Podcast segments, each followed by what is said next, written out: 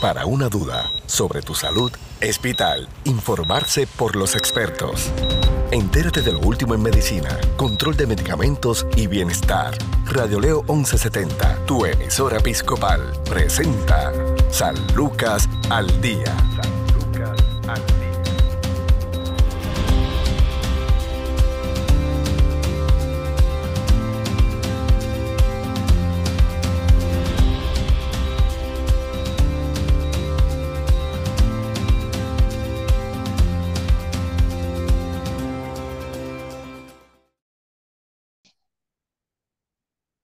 ¿Qué tal amigos? Les saluda la periodista Sandra Torres Guzmán. Esto es San Lucas al Día, el programa del Sistema de Salud Episcopal.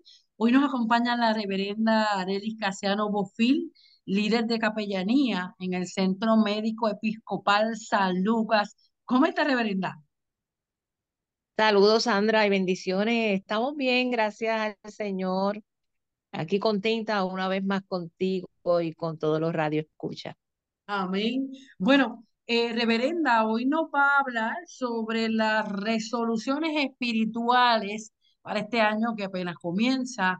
Muchas veces escuchamos resoluciones de bajar de peso, resoluciones en el aspecto financiero. Eh, vamos a buscar entonces para la resolución para ahorrar. Son distintas eh, propuestas que, tiene, que tenemos, que hacemos como individuo, como familia, como colectivo, dependiendo cuál sea el caso, pero no había escuchado tal vez que eh, se, se expresara eh, sobre lo que es una resolución espiritual. Bien interesante el tema. Vamos a comenzar definiendo primero, ¿verdad?, lo que es el concepto. Eh, pues sí, Sandra, mira, sí, las resoluciones espirituales es yo lo diría en mi forma acá, como, como reverenda, ¿qué voy a mejorar o qué debo hacer en esa parte espiritual como individuo? que debemos mejorar o que debemos hacer algo que no hacíamos, que nos lo vayamos a proponer en nuestras vidas. Y esto es lo que básicamente yo eh, defino lo que es una resolución espiritual. Fíjate, bien, bien claro lo dijiste, nosotros nos proponemos como seres humanos muchas resoluciones, por decirlo así, personales, que son las que tú acabas de mencionar, que si financiera, que si rebajar, y etcétera, etcétera. Pero muchas, o yo creo que casi nunca, anotamos esas resoluciones espirituales. Y te puedo decir que según estudios que, que solo el 5% de las personas anotan en su lista de resoluciones esas relacionadas con la espiritualidad. Y hoy, hoy, en esta tarde, en este momento, yo quiero animarle a que usted incluya en esas resoluciones, ya estamos a 15 de enero, eh, a mediados de enero más bien, eh, pero me gustaría que, que cogieran esa lista y la volvieran, volvieran a hacer de nuevo, ¿verdad? Incluyeran algunas, son muchas, pero yo les voy a mencionar algunas, dos o tres nada más, que puedan este, anotarlas para, para que nuestra vida espiritual vaya mejorando. ¿Qué tú crees? Así es, claro que sí. Es bien importante bajar todo ese peso que muchas veces no sabemos que es lo que no nos deja avanzar en la vida. Eso es así, eso es así. Fíjate, y, estas resoluciones son, son eh, sistematizadas a la palabra de Dios eh, dentro de una colección de exhortaciones que el apóstol Pablo le da a su iglesia. Y cada una de esas resoluciones son en sí declaraciones de fe. Si somos creyentes en Jesucristo, tenemos una resolución, estás diciendo, yo creo que Dios quiere que yo haga esto y Él me va a dar el poder para lograrlo. Está en nosotros también, porque yo puedo hacer, eh, como decimos, que el papel aguanta mucho, ¿verdad? Yo puedo hacer una lista de muchas resoluciones, tanto en mi vida secular como en mi parte espiritual. Pero yo tengo que también poner de mi parte que eso lo quiero lograr, que eso que yo acabo de notar, de anotar, lo quiero eh, seguir, quiero realizarlo. ¿Y qué implica esto cuando nosotros que decimos, yo creo en Dios que quiere que yo haga esto y Él me va a dar el poder para lograrlo? Esto implica reconocer que no tenemos el poder para cumplir nuestras metas espirituales aparte del poder de Dios. Ese poder que Dios nos da para cumplirla. Y por ello, las metas espirituales amplían nuestra fe y eso le agrada a Dios. Yo creo que eso es bien importante en nuestras vidas, hacer lo que el Señor quiere que nosotros hagamos. Y estas resoluciones, ¿qué nos hacen? Que nos ayudarán a mantenernos enfocados durante todo el año, durante el tiempo. Y ese enfoque es la clave para una vida efectiva. Si gastamos energía y la usamos para un mundo de cosas, no harás ningún impacto. Pero si nos enfocamos en nuestra vida va a ser transformada y el impacto será poderoso.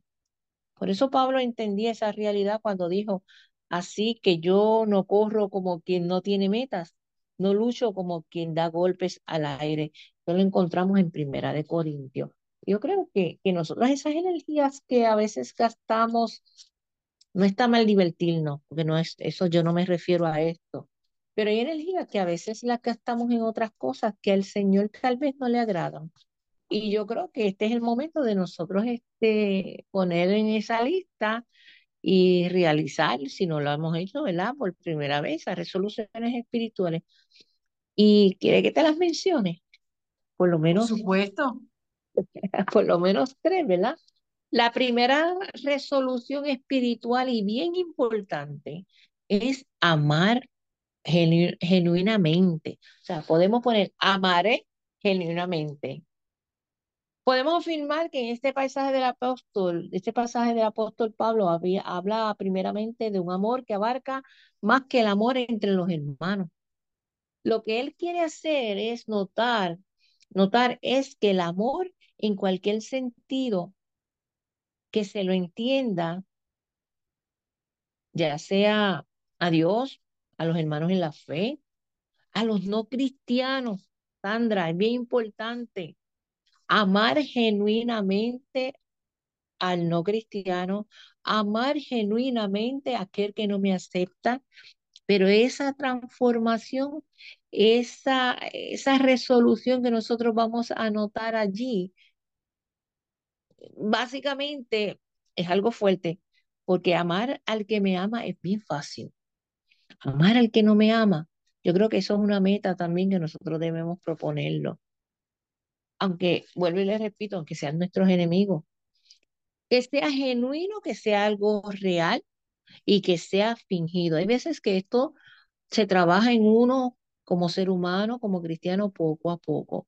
Lo encontramos bien difícil, pero eso es lo que el Señor nos invita a que amame, a, amare, a que amemos de verdad.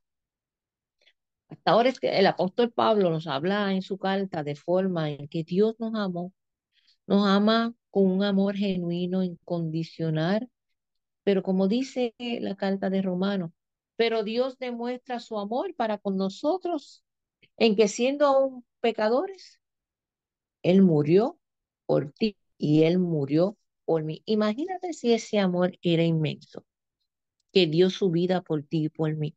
Y que yo creo que esa es eh, una de las, de la, la primera, la primera resolución que debe aparecer en ese listado, en esa resolución espiritual, amaré genuinamente. Y ahí seguimos, ¿verdad? Seguimos hablando sobre este, esta primera resolución. Pablo asegura de afirmar que el amor debe ser genuino. ¿Por qué lo hace? Porque todos estamos expuestos al peligro del engaño al amar a otros. Usted puede engañar a otros, hacer creer que les ama, cuando en verdad no los ama realmente. Eso es muy lamentable. Pero aún es que usted se engañe, o mejor dicho, peor aún es que usted se engañe a sí mismo y esté convencido que ama, cuando en verdad no lo hace. Por eso vuelvo y le repito, tiene que ser un amor genuino. Y dentro de esa primera resolución que es amar genuinamente, te voy a dar tres formas concretas en que puedes expresar ese amor genuino en este año 2023. El afecto profundo. Dice, dice San Pablo, ámense los unos a los otros con amor fraternal. Esta forma de amar es exclusiva de la familia de la fe. Por tanto, yo entiendo que eso se debe expandir. No solamente quedarse en nuestra familia de la fe, sino expandirlo fuera de, de ese entorno, ¿verdad? La palabra que se usa aquí para afecto no, no se usa en todo el Nuevo Testamento, en este pasaje. Y lo que quiere expresar es devoto, dedicado, tiernamente afectuoso. Pablo siempre considera a los creyentes como miembros de una familia. Por eso debemos hacer ese afecto, ese amor que sea profundo, ¿verdad? Y, y otro, otra forma, otra forma concreta, ¿verdad? Sería honrar a los demás en lugar de buscar que te honren. Wow, e, eso es bien bonito. Honrar a los demás en buscar a que te honren. Dice en, en, el, en la Biblia, dice, en cuanto a honra, prefiero, eh, prefiriendo los unos a los otros. Es otra forma de expresar ese afecto profundo. Es prefiriendo unos a los otros en honor. Pablo no le está diciendo a los hermanos que aparenten que sus hermanos en la fe son mejores o son más sabios. No, no, es un llamado a la simulación y la hipocresía porque eso se puede dar. Eh, es como nosotros, en el caso de yo como reverenda, eh, yo fui diácono primero y somos siempre, no dejamos de ser diácono. El diácono sirve, ¿verdad? No importa, yo lo comparo ahí, yo lo, yo lo llevo de la mano tal vez por, por la, como te, la humildad, ¿verdad? Ser humilde. Nosotros estamos para servir. Nosotros estamos para servir, no para ser servidos, como, como lo hizo el Señor. Y, y eso es básicamente lo que nosotros buscamos, honrar a los demás en lugar de buscar que te honren. Otra, también, otro aspecto que, que quería eh, darle, le dije que le iba a dar tres, ¿verdad? Es ayudar a los necesitados. Eso va también eh, en la parte del amor, ayudar a los necesitados. Es otra forma de expresar profundo afecto y es ayudar a aquellos que atraviesan dificultades, dificultades, perdón, es estar ahí en ese momento, en el dolor, porque nosotros podemos ayudar a los demás, ayudar a los demás eh, cuando estamos en ese dolor. Yo creo que, que básicamente esta, esta parte pues, pues, de ayudar a los demás no, lo hacemos eh, en acción, no en mera palabra. También es otro, otro que nosotros debemos, que va eh, con el amor, es ser hospitalario. Ser hospitalario, eso nos recuerda que tu casa y todo lo que hay en ella hay, es y debe ser un recurso para la extensión del reino de Dios. No solo para su propio bienestar y el de tu familia, nuestro tiempo, en nuestra cultura. No es tan necesario hospedar personas como en el tiempo aquellos de Pablo. Pero Pablo advierte de tres enemigos que pueden alejarnos de cumplir esas resoluciones. La arrogancia, la envidia y, podemos seguir eh, mencionando, ¿verdad? La mala fe. Y yo creo que si todos vamos en, en el torno a lo que el Señor quiere y que hagamos, yo creo que lo podemos lograr. Y siempre digo que hay, que hay una, ¿cómo te diría? Hay unas reglas, unas normas que nosotros debemos llevarnos. Hay un libro que es la Biblia, la palabra de Dios, y ahí nos dice, nos dice bien claro cómo lo debemos llevar, cómo lo debemos llevar. Y podemos seguir con la segunda resolución que tú crees, Sandra. Claro, antes de, seguir con la segunda resolución, reverenda Arely Casiano eh, em, es, bien importante esto de, amar eh, eh, y, lo, como usted bien definió, no tan solo amar a los que nos aman, sino amar a las personas que nos han hecho daño. En un mundo donde se busca tanta venganza, donde por todos lados se nos está eh, instruyendo a, a guardar tal vez rencor eh, o no perdonar. Yo perdono, pero no olvido, que es una de las frases más consabidas.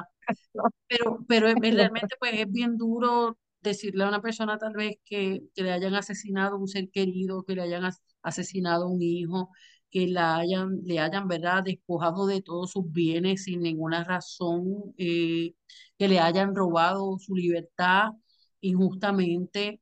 Y podemos seguir definiendo distintas situaciones que, que enfrentan a muchos, muchos seres humanos, eh, pero entonces esta parte es tan importante porque es un peso que muchas veces cargamos hasta el final de nuestros días, que es un peso cada vez más fuerte y hasta innecesario. Pero entonces, ¿cómo nosotros podemos buscar espiritualmente ir quitándonos todo eso que tanto nos agobia? ¿Cómo amar a quien me hizo daño?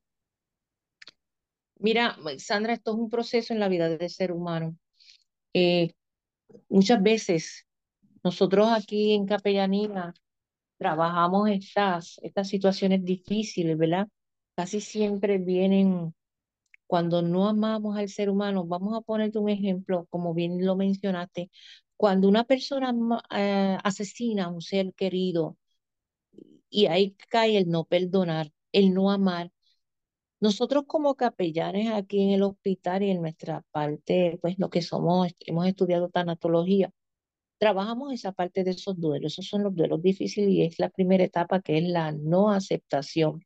Y yo diría que dentro de esas resoluciones, cuando yo le acabo de decir que amar a nuestro prójimo, y también lo aplicaría ahí la no, como te digo, lo que acabo de mencionarte, la primera etapa, que es la negación, pero eso hay que trabajarlo. Eso se trabaja, si la persona lo desea, eh, nosotros como, como, como pastores, como reverenda, como sacerdotes, pues nos damos cuenta porque a veces personas llegan hasta nosotros. Nosotros lo que hacemos es que lo vamos trabajando poco a poco. Vamos hablando con él. Es, es como, yo lo compararía como un nudo bien, apretado que se va deshaciendo poco a poco, pero tenemos que ir paso a paso hasta lograr que esa persona se desate bien de ese coraje, se desate de, de esa molestia que tiene por dentro y que pueda perdonar y que pueda eh, amar amar a nuestro prójimo porque todos somos hermanos y nadie, nadie tiene derecho a quitarle la vida a nadie. Eh, pero nosotros como, como seres humanos, pues yo creo que también podemos llevar, eh, amar, amar al, al prójimo, porque mira, si nos ponemos a, a reflexionar bien, el Señor todo lo que le hicieron al Señor, le escupieron, caminó con su cruz, eh, caminó no con los zapatos tan cómodos que tenemos, esos tenis de, de marca, de zapatos cómodos, por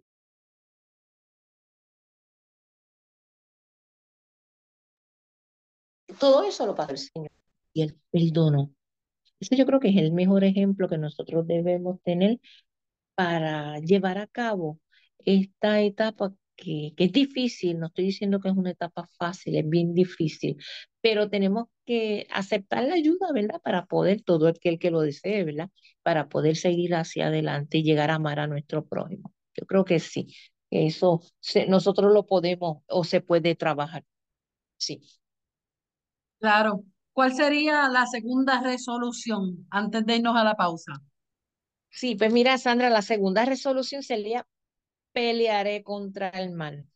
Pelearé contra el mal. Te, doy una, una más te voy a- a definir esta parte, pelear de forma que tengas victoria sobre el mal en tu vida. Decide este año aferrarte al bien en el nombre de Jesús sobre todas las cosas y alejarte de todo práctica, de todo hábito, de toda conducta que te arrastran al mal y te alejan de los propósitos de Dios en tu vida. Todo eso que está, que no es, que no le agrada a Dios, eso es lo que está mal. Y ahí es donde tengo que ponerle esa resolución porque yo voy a, a, pelear esa batalla, esa batalla, ese mal que me conduce a lo que no es de Dios. Yo creo que esto es una buena, una segunda resolución. Así es, muchas cosas que nos conducen al camino errado, pero muchas veces, muchas veces cuando no tenemos esa conexión espiritual, se nos hace tan fácil más difícil, más difícil todavía. Sí, eso es así, eso es así, Sandra, se nos hace más difícil todavía. Y yo como siempre digo, como siempre digo, eh, tener a Dios como primer lugar en nuestras vidas, tal vez no sería que todo sea color de rosa en la vida. Yo siempre lo recalco, lo recalco, perdón, no es que sea todo color de rosa, pero muchas veces las cosas se solucionan con más fluidez, con más esperanza, tenemos más herramientas. Y, y yo creo que esto es una, una de las formas donde nosotros pues debemos pelear contra el mal, ¿verdad? Que nos acechan. En Romanos 12, 9 dice, aborrezcan el mal, aférrese en el bien. Mal me refiero a aquello, como bien dijo, como bien acabo de mencionar, eh, algo que Dios no aprueba en nuestras vidas. Eh, y si lo vamos a resumir y si vamos a llevar al centro de esto es el pecado.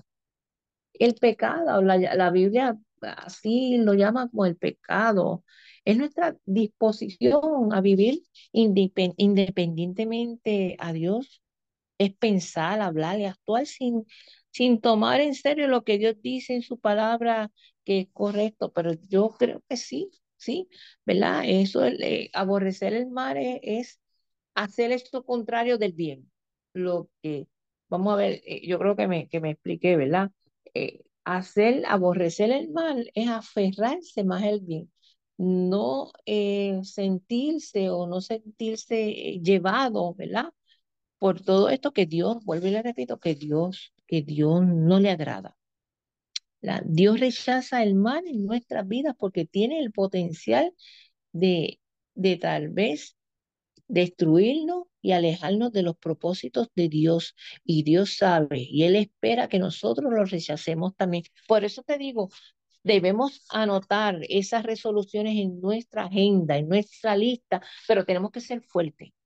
Tenemos que proponerle, tenemos que decir, en el nombre de Dios yo voy a, a lograr eh, yo le estoy dando tres, creo que son tres los que tengo en esta tarde, tres, tres puntitos, nada más tres resoluciones, pero tenemos que ser firmes, tenemos que ser fuertes, ¿verdad? Nuestra actitud positiva sobre todas las cosas positivas para nosotros entonces poder llevar a cabo y cumplir y esas metas cumplirlas como nos las proponemos en, en el principio de año.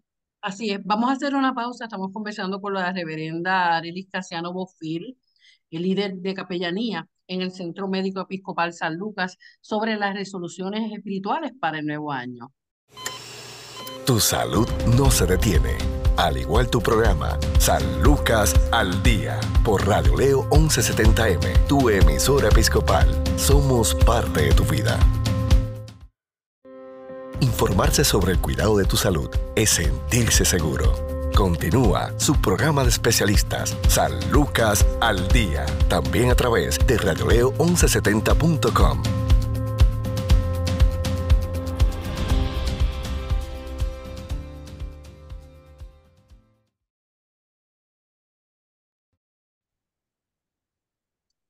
Seguimos en San Lucas al Día, el programa del Sistema de Salud Episcopal, con ustedes Sandra Torres Guzmán. Y está de invitada a la reverenda Arelis Casiano Bofil, líder de capellanía del Centro Médico Episcopal San Lucas.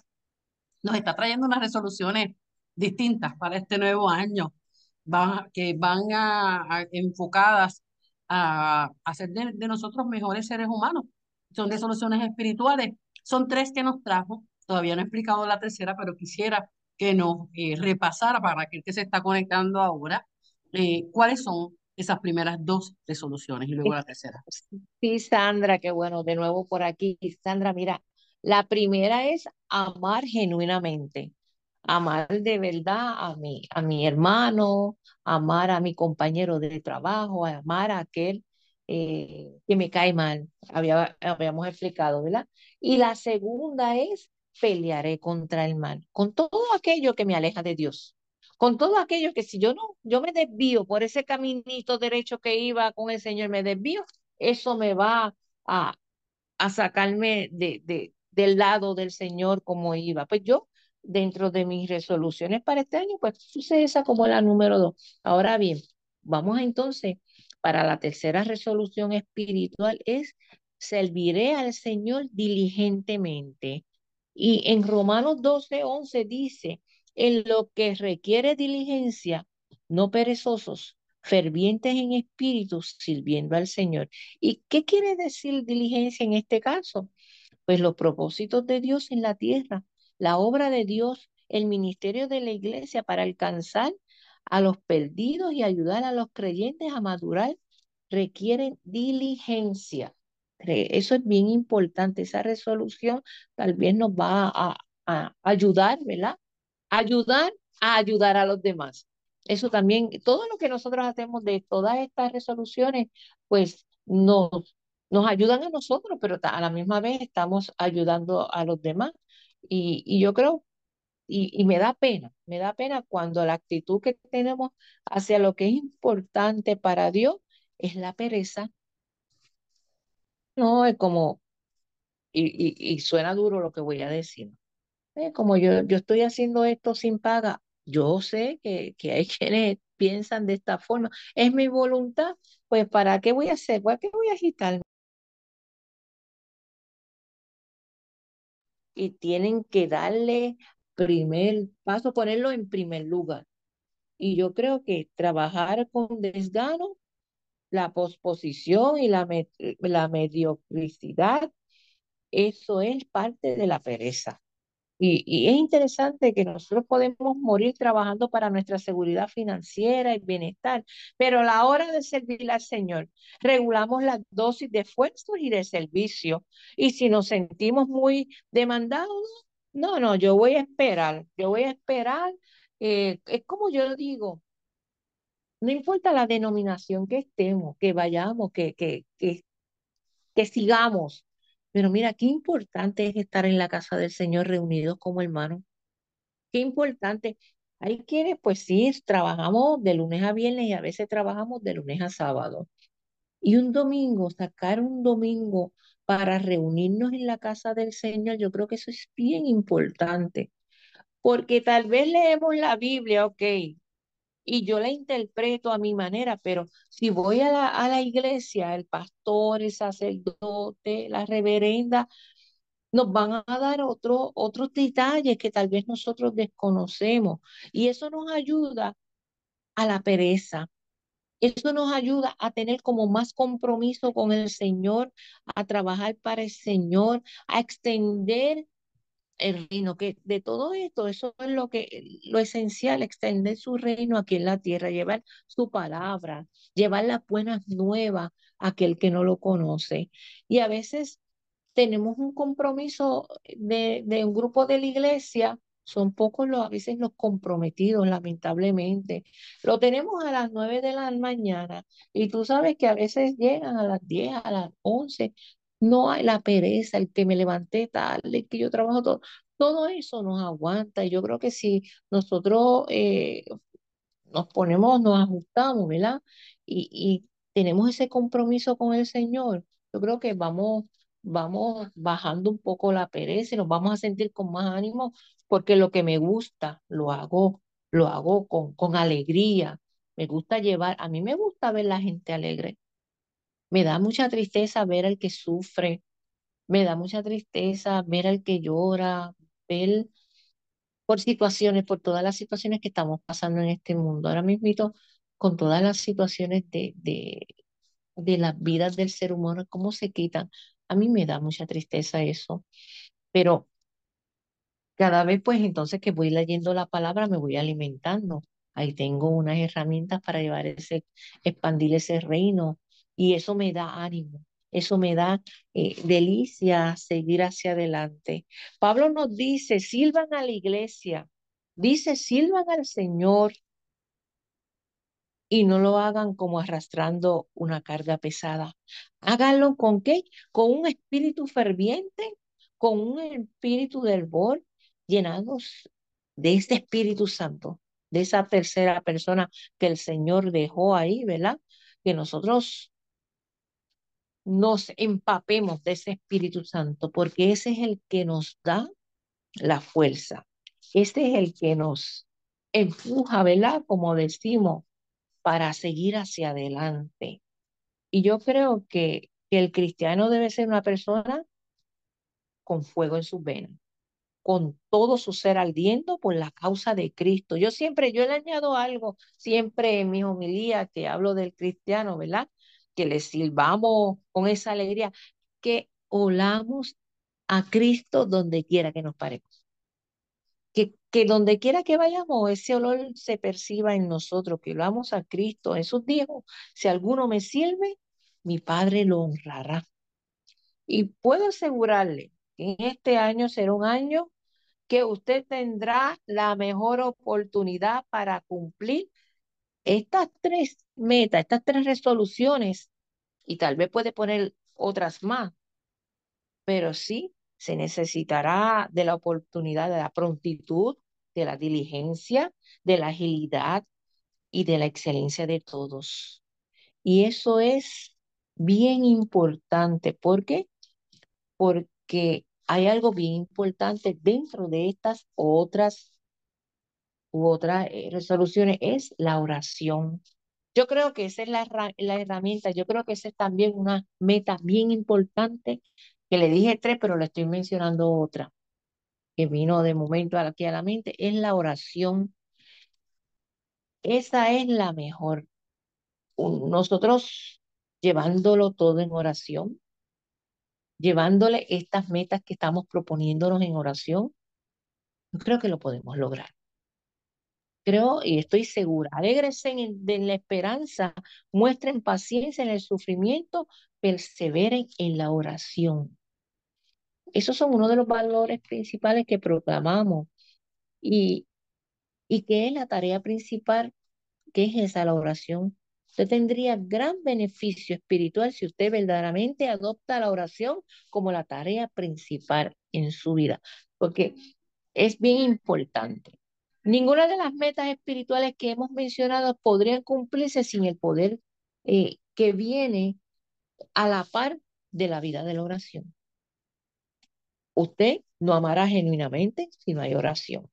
No tendrá victoria sobre el mal si no hay oración ni servirá fervientemente si no hay oración. Y esa es bien importante, Sandra, esa oración que a veces nos vamos a una esquinita en nuestra casa, a veces hasta de camino de, del trabajo a la casa o de la casa al trabajo. Nosotros llevamos ahí muchas cosas en oración. Hablamos con el Señor, le presentamos nuestra agenda, le presentamos nuestras resoluciones, pero al terminar, gracias Señor, porque todas estoy cumpliendo esas metas, esas resoluciones que, que yo me impuse a principio de año, pero también agradecidos a la vida, al Señor, porque lo, lo hemos podido lograr. Creo que es bien importante también, Sandra. Así es, claro, y nunca está de más, usted tal vez podrá sentirse culpable de, de, de, de muchas cosas, ¿verdad? Eh, pero nunca es tarde para buscar de Dios, nunca es tarde para, para encaminar, dejar que Él, ¿verdad?, encamine nuestros pasos. Eh, a veces no, no podemos distinguir el por qué la, lo que nos proponemos en la vida nunca da resultados, porque no avanza, eh, que todo nos sale mal, pero realmente estamos tan cerca de una distancia a la oración. Yo creo que, como usted bien menciona, eh, por ahí podemos comenzar y Dios va a transformar nuestras vidas. Reverenda, para más información, ¿dónde podemos comunicarnos? Mira, eh, nosotros estamos aquí, qué bueno que me haces esa pregunta, porque yo le exhorto por este medio a toda aquella persona que se sienta eh, sola, que se sienta triste, aunque el Señor siempre está con ellos, pero estamos aquí ubicados en, el lobby C del Centro Médico Episcopal San Lucas, Habemos aquí alrededor de cinco capellanes.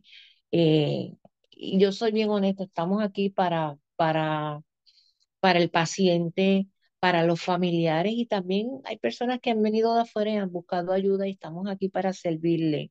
Eh, simplemente se comunica aquí el, el número de, de, del hospital, ¿verdad? Y en la extensión 6000, ese es el departamento de capellanía. Aquí estamos todos para, para ayudarle y servirle en todo lo que nosotros podamos y llevar a cabo estas resoluciones, estas situaciones que tal vez vienen eh, sentimental, ¿verdad? De nuestro, de nuestro, nosotros como seres humanos. Pero algo bien importante antes de irnos, Sandra, esa, eh, acabas de mencionar que nuestra oración para nosotros prepararnos, ¿verdad?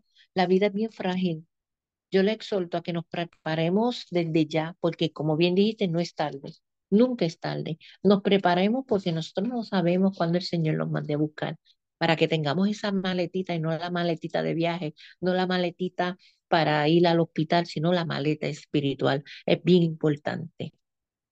Así es, agradecemos y ojalá eh, tengamos más oportunidades para conversar sobre este tema durante el transcurso de, de este año, gracias a la reverenda Arelis Caseano Bofil, líder de capellanía en el Centro Médico Episcopal San Lucas. Muchas bendiciones. Gracias, Sandra, y a ustedes, a los que nos escuchan, mil bendiciones, que el Señor los bendiga eternamente, hoy, mañana y siempre. Amén. Amén. Amén. Bueno, hasta aquí esta edición de San Lucas al día. Recuerde que tiene una cita de lunes a viernes a la una de la tarde en Radio Leo 1170 AM, Radio Leo 1170.com. También puede compartir y escuchar este programa eh, cuando guste a través de la aplicación de Spotify y ahí también podrá acceder a decenas de nuestras ediciones. Tengan todos ustedes buenas tardes. Buenas tardes.